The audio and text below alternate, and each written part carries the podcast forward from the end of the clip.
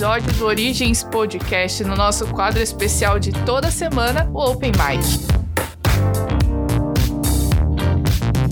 E nesse terceiro episódio, que vai ser um imenso disclaimer, eu já tô um pouco pistola, eu acho que tá virando uma tradição já nos meus episódios que eu faço episódio só quando eu tô pistola, assuntos que me deixam pistola. Mas ele foi inspirado num fato que aconteceu aí, basicamente no dia de hoje, mas vocês vão reconhecer que eu tô falando alguns. Mas primeiro, a gente vai é, relembrar algumas coisas bem importantes. É sempre bom relembrar você de que a gente tá está presente nas redes sociais. Só você procurar por Origens Podcast no Instagram, no Facebook e no YouTube. E aí você vai achar os nossos episódios disponíveis por lá. No Facebook a gente tem um link que é o Linktree, que vai te dar todas as opções que você pode escolher ali para ouvir no Spotify, Deezer, para você ver nossos episódios disponíveis no YouTube. Você pode escolher inclusive nossos episódios do YouTube. Eles estão disponíveis com legenda e é muito muito legal. Se você tem algum amigo que é deficiente auditivo, você pode sugerir para que ele possa ouvir, assim, ouvir com as palavras, né? Porque ele vai ler a legenda e também pode ficar por dentro do nosso conteúdo.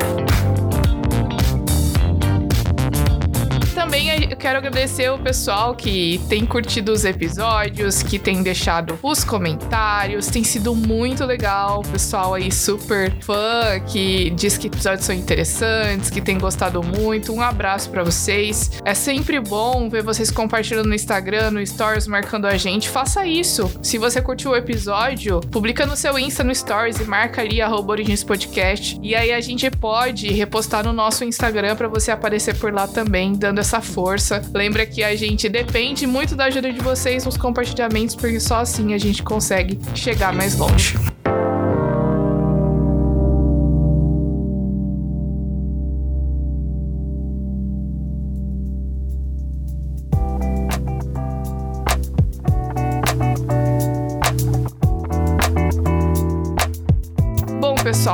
Eu disse, o tema desse episódio foi inspirado num fato que aconteceu hoje, no dia 13 do 9, que é o dia que eu tô gravando isso. Você já deve ter visto aí no Facebook, no Twitter, no Instagram. Provavelmente uma declaração aí é que, ao meu ponto de vista, na minha opinião, foi bem desnecessária, foi preconceituosa e sem base nenhuma de uma pessoa que é bem influente entre os evangélicos. Eu não vou citar o nome aqui, porque eu acho que não vai contribuir para nossa conversa, não vai agregar citar o nome dessa pessoa, mas eu vou citar a declaração. Ela disse o seguinte, ó: sexo hétero não gera doença, sexo gay é que causa AIDS. E gente, sério, essas foram exatamente as palavras dela e eu assisti o vídeo inteiro, então essas palavras não foram tiradas do contexto. Eu também quero deixar claro aqui, gente, que mesmo que essa pessoa seja uma pessoa famosa no ambiente evangélico, eu não vou aqui fazer minhas considerações em cima de afirmações de cunho religioso que ela tenha feito ou que ela tenha falado sobre os homossexuais, tá bom? Eu vou me ater aqui à afirmação que ela falou sobre a AIDS, porque eu acho muito importante a gente falar sobre a AIDS, muito importante a gente falar sobre dados e mostrar para vocês que esse pensamento de que a AIDS está presente apenas na comunidade LGBTQI, é errada, é preconceituosa e é cheia de desinformação.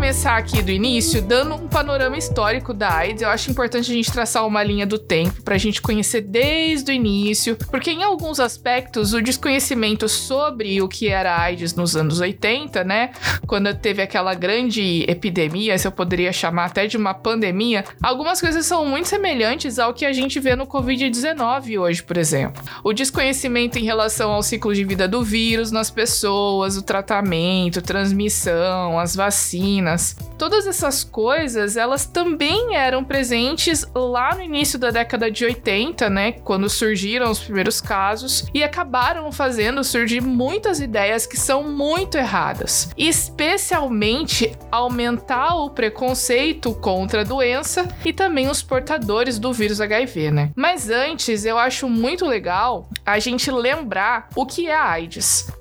AIDS é uma doença, né, que é a síndrome da imunodeficiência adquirida, que é causada por um vírus, que é o HIV, que é o vírus da imunodeficiência humana. E o vírus HIV, ele enfraquece e mata as células TCD4, que são basicamente as suas células de defesa, né? São os seus linfócitos. Então, se esse vírus ele mata células de defesa, você basicamente vai ficar sem defesa nenhuma para combater algum tipo de microorganismo ou parasita que venha entrar no seu corpo, né? Então, seu corpo ele fica completamente vulnerável a infecções que nós, aí da área da saúde, a gente chama de infecções oportunistas, que são causadas por vírus, bactérias, fungos e que podem fazer com que uma mera pneumonia, que poderia ser tratada normalmente com antibiótico, torne-se fatal. A pessoa pode morrer, né? Ela é transmitida pelo contato com sangue ou fluidos corporais, ou no caso, né, da transmissão vertical, no caso com o leite materno, né, ou na hora do parto, no caso das gestantes, e também ali no momento da relação sexual através dos fluidos que são liberados, né? Ali o, o, o líquido seminal, né, o líquido que a mulher produz ali, que é o lubrificante ali na, na vagina, etc. Então, esses fluidos podem sim contaminar e podem conter o vírus, tá bom? Por isso que a gente incentiva a prevenção pelo uso da camisinha. E também uma outra forma de pegar AIDS é pelo compartilhamento de seringas, né? Pessoas que usam drogas injetáveis, passando de um para o outro, aí pode transmitir também o vírus. A doença hoje, a AIDS, tem tratamento. Muitas pessoas estão vivendo há muitos anos com AIDS normalmente, que consiste no uso de coquetéis de remédios que são chamados de antirretrovirais. Isso significa que esses remédios vão basicamente impedir que o vírus consiga se reproduzir reproduzir nas células, né? E se o vírus não aumenta a população, com o tempo ele vai diminuindo e aí a pessoa pode até ficar com o vírus a níveis que não são detectáveis. Aqui no Brasil, olha que maravilha. Ele é distribuído gratuitamente pelo SUS, gente. Olha que maravilha isso. Vocês não têm ideia da coisa incrível que isso é, porque esse coquetel de medicamentos é caríssimo. Nos Estados Unidos as pessoas têm que pagar. A gente deve se sentir muito privilegiado aqui no Brasil porque a gente tem um sistema de saúde maravilhoso. Todas essas informações que eu falei para vocês a respeito do vírus, de como acontece a infecção, como é o ciclo de vida e tratamento, é lógico que é uma informação que não veio do dia para a noite, né? Isso a gente sabe porque a gente tá em 2020. Mas não foi sempre assim.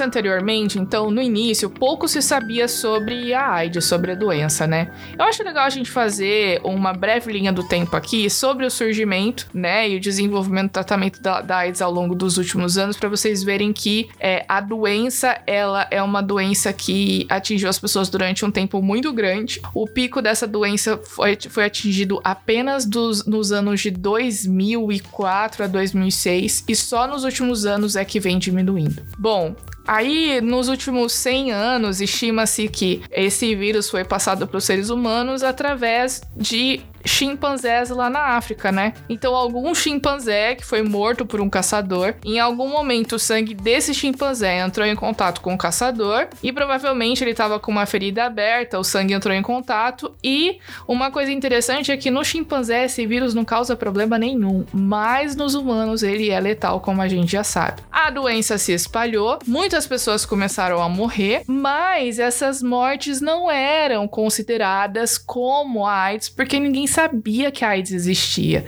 Eles atribuíam essas mortes a outras causas. E foi só em 1981 que foram reportados os primeiros casos de morte por pneumonia e sarcoma de Kaposi, que é um tipo de câncer de pele, né, que era muito raro, né? Até aí a década de 80 era uma doença rara. Em 82, a doença então ganha o nome de AIDS, porque até então ninguém sabia o que era isso, né?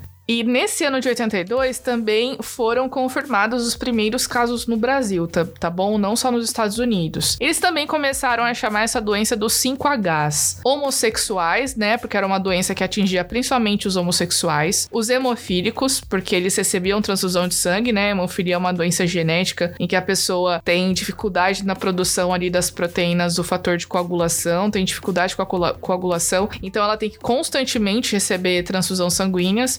Haitianos, usuários de heroína injetável e profissionais do sexo, né? Então eles chamavam aí de doença dos 5Hs. E aí em 1983, ano seguinte, o vírus foi finalmente isolado e pela primeira vez ele é identificado também em crianças. E no Brasil foi identificado o primeiro caso de transmissão do vírus em mulher. Em 84, houve uma histeria mundial porque os casos começaram a crescer muito. As pessoas com AIDS, gente, começaram a ser perseguidas, principalmente porque essa doença ficou muito frequente no grupo dos homossexuais. Então as pessoas começaram a realmente criar um preconceito muito grande e isolar essas pessoas, né? Tem até, vou falar para vocês aí no documentário da Netflix, que tem um episódio interessante, as pessoas fazendo abaixo assinado para que os homossexuais não fizessem eventos como rodeio, por exemplo, porque senão eles poderiam trazer essa doença, sabe? É o que eu disse no início, né? A falta de conhecimento, a falta de informação faz com que a gente desenvolva esse pré conceito das coisas, né? Porque a gente não conhece. Foi um período muito complicado. Inclusive, em 84, as pessoas famosas começaram a aparecer, né, com HIV. Em 1985, um ator lá dos Estados Unidos, bem famoso, Rock Hudson, ele morreu dois meses depois de anunciar que tinha a doença.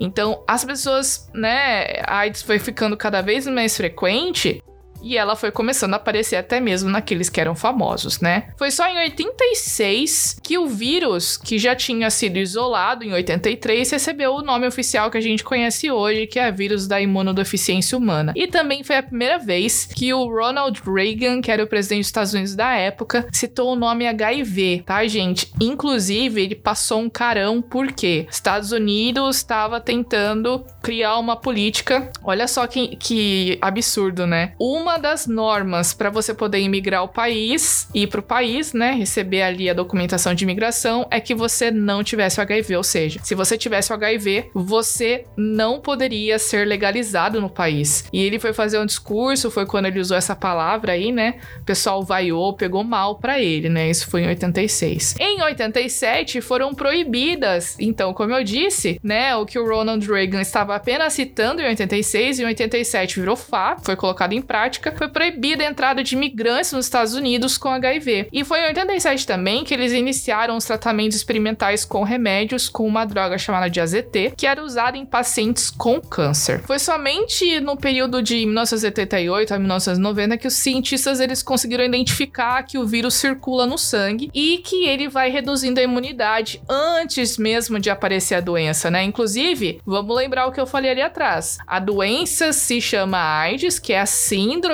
da deficiência e o HIV é o vírus da imunodeficiência. É o vírus causa a síndrome, né? Isso é importante a gente falar. Nesse ano aí, nesse período de 88 a 90, também foi a, a morte do cantor Cazuza. Vocês devem lembrar o Cazuza, né? Que fez músicas muito famosas para Cassia Eller, cantava no Barão Vermelho, né? E ele morreu nesse período também por causa da AIDS. Na década de 90, o tratamento para a doença e as estratégias de prevenção começaram a ser usadas, né? Os testes clínicos foram criando força. Em 91 ali, em 91 e 92, esse famoso laço vermelho que é usado hoje, né, na campanha de conscientização do HIV, tornou então tornou-se o símbolo da consciência sobre a AIDS. Inclusive aquele famoso jogador de basquete, o Magic Johnson, nessa época ele anunciou também que ele era o soro positivo para tentar ajudar nessa conscientização. Foi Foi nesse período também que morreu o Fred Mercury, o vocalista do, da banda The Queen, né? O saudoso Fred Mercury, gênio da música, também vítima de AIDS. Então as pessoas famosas começaram a morrer e as pessoas começaram a, a ficar mais atentas a isso também. Gente, olha só, nos Estados Unidos, a AIDS se tornou a primeira causa de morte entre homens de 25 a 44 anos, nesse período que eu falei de 91 a 92, e foi aí também que no Brasil, nesse período, o AZT, que é o remédio que eu falei agora há pouco, que eu citei, começou a ser distribuído gratuitamente pelo SUS. Entre 93 e 94, o uso de preservativos, então, ele começa a ser estimulado, começa a ser divulgado como prevenção, principal prevenção contra o HIV, né? O governo, na verdade, viu que essa era uma forma muito importante de prevenir as pessoas de pegarem o vírus. Entre 96 e 97, foi iniciado então o uso de coquetel do tratamento antirretroviral né, que era capaz de reduzir o vírus, olha só, a taxas indetectáveis no sangue e já reduzia a morte em 40%. Gente, isso foi em 96 e 97, faz pouco tempo. Avançando um pouco mais aí à frente, nos anos de 98 a 2000, a AIDS se torna a principal causa de morte no mundo entre pessoas de 15 a 59 anos. Lembra que eu falei para vocês que o pico da doença foi nos anos 2000? Olha só, em 2008 aumenta o número de casos entre homens que fazem sexo com homens. E somente em 2010 é que os Estados Unidos revogaram aquela lei que eu disse lá atrás. Olha isso, gente. Uma lei da década de 80 foi revogada apenas em 2010 que proibia as pessoas, os imigrantes que eram portadores do HIV, né? Mas agora que a gente já conhece a história, vamos discutir aqui rapidamente alguns pontos, principalmente a respeito do conceito grupo de risco, que hoje a gente vai ver que não deve ser mais usado porque é um conceito cheio de preconceito.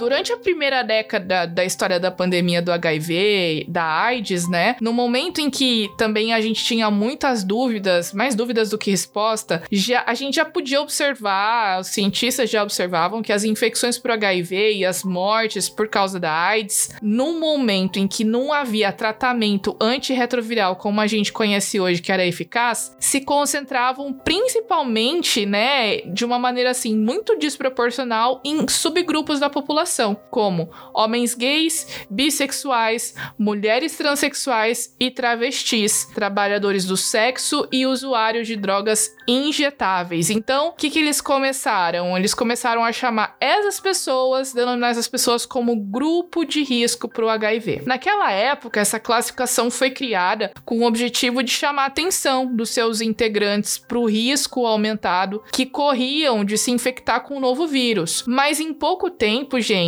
passou a ser entendido esse conceito de grupo de risco de forma muito equivocada pela população em geral, como grupos que apresentavam risco de transmitirem HIVs para outras pessoas, né? Com isso, uma abordagem que no início tinha o objetivo de proteger os indivíduos acabou por tornar esses indivíduos uh, isolados, né? Isolaram essas pessoas e colocaram um estigma em cima delas. Isso então causou uma enorme aversão em boa parte da população população. Mais do que isso, quando a gente delimita as pessoas do mundo num grupo de risco, então a gente cria entre aqueles que ficaram de fora dessa classificação uma falsa impressão de segurança e vulnerabilidade, ou seja, é como se as pessoas que estão fora desse grupo de risco fossem blindadas, como se elas fossem inatingíveis pela doença. E é justamente esse mito de que somente homossexuais e essas pessoas desse dito grupo de risco podem se contagiar, que tem feito com que muitos heterossexuais nos últimos anos tenham deixado de lado o uso da camisinha, por exemplo, principalmente em relação ao sexo anal né? Então, ah, não é penetração, não tem ali pênis, vagina e tal. Então, eu não preciso usar camisinha, porque não vai pegar AIDS pelo sexo anal. Nos últimos anos, parece que a gravidez ela é a mais temida, né? Do que as doenças sexualmente transmissíveis. Então, o risco do sexo anal, ele tem sido subestimado.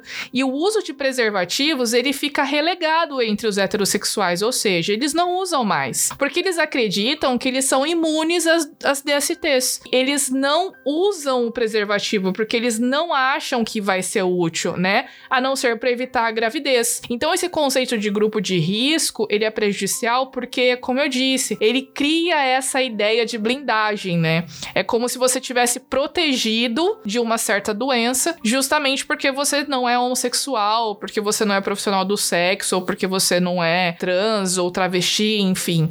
Isso é um conceito muito errado, gente. Esses preconceitos em relação a esse determinado grupo de risco fizeram com que, até esse ano, homossexuais, por exemplo, fossem excluídos da possibilidade de doar sangue, mesmo com as amostras testadas extensivamente nos últimos anos. Quem já doou sangue sabe. Quando você vai, faz, vai doar o sangue, você faz uma entrevista enorme. Eles tiram amostras do seu sangue para testar o seu sangue antes de disponibilizar a bolsa. Por quê? Porque no passado, muitas pessoas, inclusive crianças, pegaram a AIDS, pegaram o HIV por causa de transfusão sanguínea. Só que no Brasil, somente esse ano, uma decisão do STF foi que permitiu a participação dos homossexuais, né? Eles foram retirados dessa espécie de lista negra da doação de sangue. Então hoje eles já podem doar. Isso é uma coisa incrível porque era uma forma de preconceito também contra essas pessoas, né? Se eu posso testar antes, por que, que eu já vou eliminar elas? Porque elas têm mais chance de pegar a doença, né? Então é realmente foi complicado.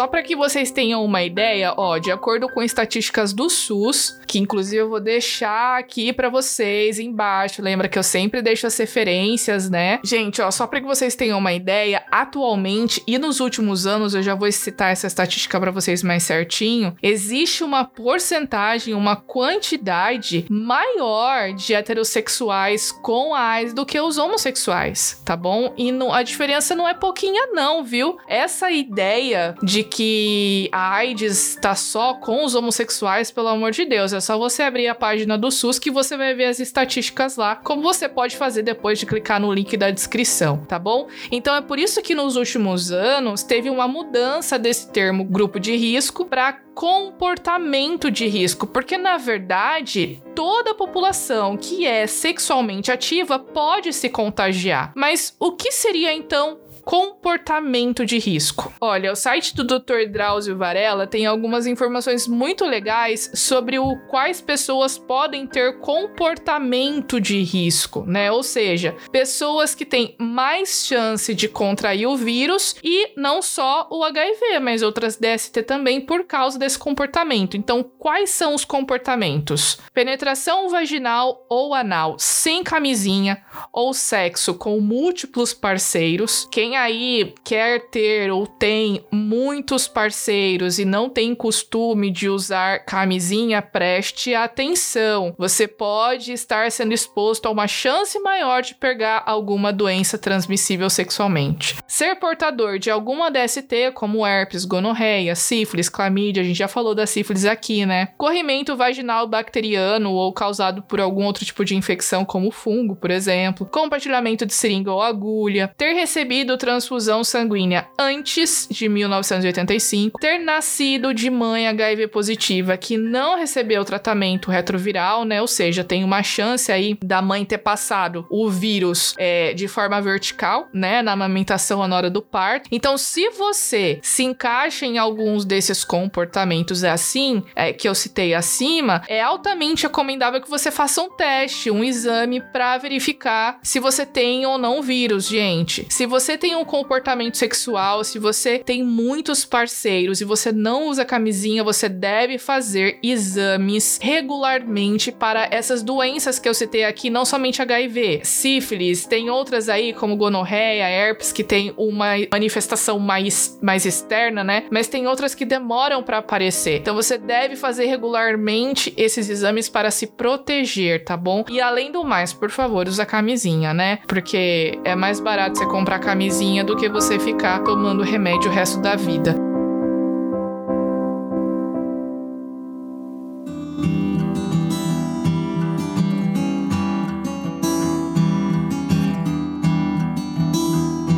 Para terminar, eu disse para vocês no outro Open Mic que eu trabalho com dados no doutorado, né, na área da epidemiologia. Então eu curto muito ver essas estatísticas e eu trouxe algumas aqui para vocês. Espero que vocês tenham paciência e uma tolerância para chegar até o final. Eu aprecio demais se vocês ficarem até o final desse episódio. Então não desiste de mim, por favor. Mas essas são estatísticas que eu tirei do site do SUS e o link tá aí embaixo também. Olha, gente, na série, série histórica que está disponível lá no site do SUS, você vai ver que todos os anos muito mais homens que mulheres possuem HIV. Se você vê aí desde 2013, especialmente, você vai ver que mais que o dobro de homens em relação às mulheres foram detectados com a AIDS. Outra coisa em relação à raça cor, né, que é uma variável que a gente costuma usar no DataSUS, que é o banco de dados aí do, do, do SUS, é que as populações brancas brancas e pardas, elas são as mais afetadas pela doença, num percentual de 37,4% para os brancos e 45,5% para os pardos, somente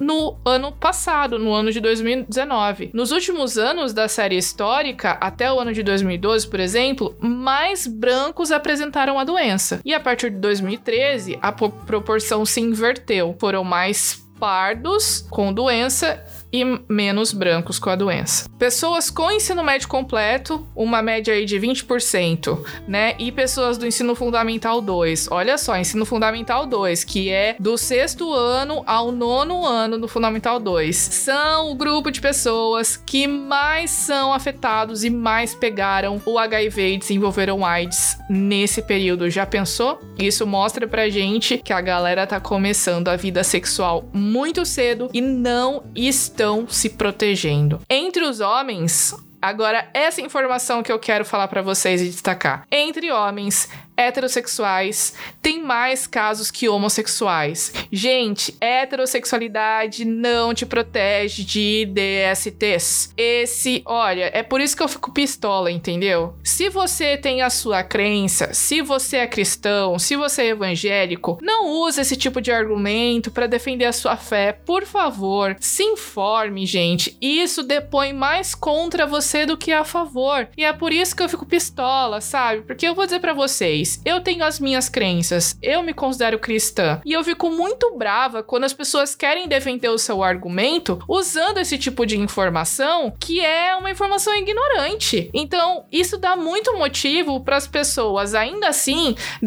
depois de deputada matando o marido, depois de eu não sei o que roubando. Isso dá muito mais munição para as pessoas falarem mal do que falarem bem. Então, poxa, se você não tem certeza certeza da informação, não fala, gente. A partir desse episódio aqui, fique informado. Se você quer saber mais, entra no site do SUS, veja os dados. Não fale bobagem. Não fale bobagem, por favor. Depois desse hashtag desabafo, continuando aqui pra gente terminar. Ó, de acordo com a UNAIDS, que é o Joint United Nations Program, é como se fosse, né, um programa das Nações Unidas aí conjunta de vários países. Olha só, só em 2019 2019, 1,7 milhões de pessoas se infectaram com HIV. E atualmente, há 38 milhões de pessoas no mundo vivendo com HIV. 609 mil pessoas morreram em 2019 de doenças relacionadas à AIDS. E desde o início da pandemia lá em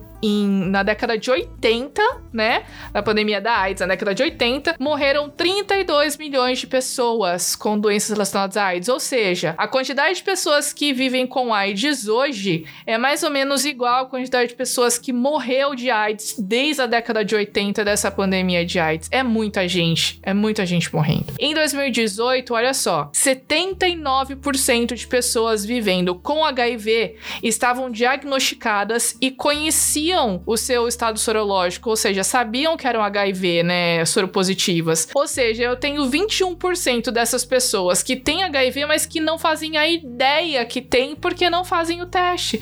Porque têm o um comportamento de risco, mas que não pensam em fazer teste. Acho que estão protegidos só porque, por exemplo, não são homossexuais. Entre as pessoas diagnosticadas com HIV, 78% tinham acesso ao tratamento. Então a gente vê que tem 22% de pessoas no mundo que têm HIV, que sabem que tem e que não têm acesso ao tratamento, porque é caro, né? Porque não tem como ter esse acesso. É por isso que eu digo aqui que nós somos privilegiadíssimos, porque se você for diagnosticado com HIV, você pode ir no posto de saúde se co colocar ali você no banco de dados para você pegar todo mês o seu coquetel de medicamentos e se tratar, gente. Tem países que as pessoas não têm essa possibilidade, tem países que coquetel de medicamentos do, custa milhares de dólares por mês. Por favor, valorize o SUS. E só pra gente terminar aqui, ó, já tô falando que a gente vai terminar faz tempo, né?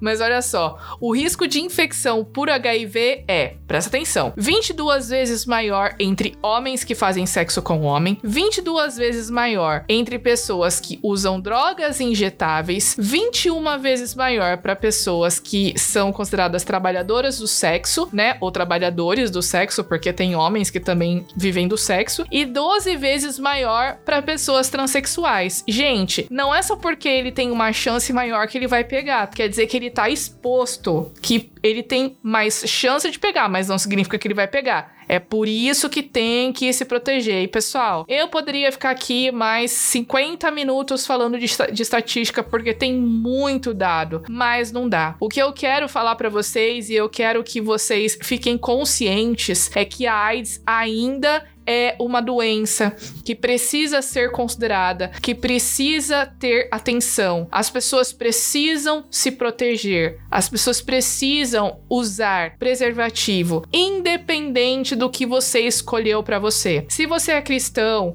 e você está esperando até o casamento para poder ter uma vida sexual ok. Se você é, escolheu ter muitos parceiros, tenha consciência de que se você não se proteger, você vai ficar exposto a pegar não só HIV, mas outras doenças sexualmente transmissíveis. Então, pessoal, fique esperto. Isso não é brincadeira. Não pense que isso nunca vai acontecer com você, porque você não sabe com quem você tá se relacionando no início. Você não sabe a história da pessoa. E aí, se você conhece a pessoa, vai uh, pra cama com ela na mesma noite, você não usa preservativo, você tá se expondo a pegar algumas doenças. É, você não conhece a pessoa. Então, se proteja, gente, por favor. Se você decidiu isso para você, se proteja. Que, gente, casamento também não é uma blindagem para pegar doenças sexualmente transmissíveis, tá bom? Eu sei que a instituição do casamento é muito valorizada nas, religi nas religiões cristãs e evangélicas. Assim, isso é maravilhoso. As pessoas que decidem ser monogâmicas, que querem isso para elas, é incrível realmente. Mas o que a gente tem visto hoje em dia é que, até mesmo dentro da instituição do casamento, o número de mulheres que vem pegando doenças sexualmente transmissíveis, como HIV, HIV, como sífilis, vem crescendo justamente porque dentro ali do casamento, normalmente o marido e a mulher muitas vezes não usam camisinha nas relações sexuais. E a gente tem um fator que não tem como a gente negar, que é a infidelidade, que acontece com vários casais. E muitos homens e muitas mulheres que vão e se relacionam, têm relações extraconjugais, podem trazer doenças para os seus parceiros. Então é uma situação muito complicada também. Então a gente precisa ficar sempre esperto, sempre atento e na dúvida, faça o teste, faça o monitoramento para você conhecer o que está acontecendo com você.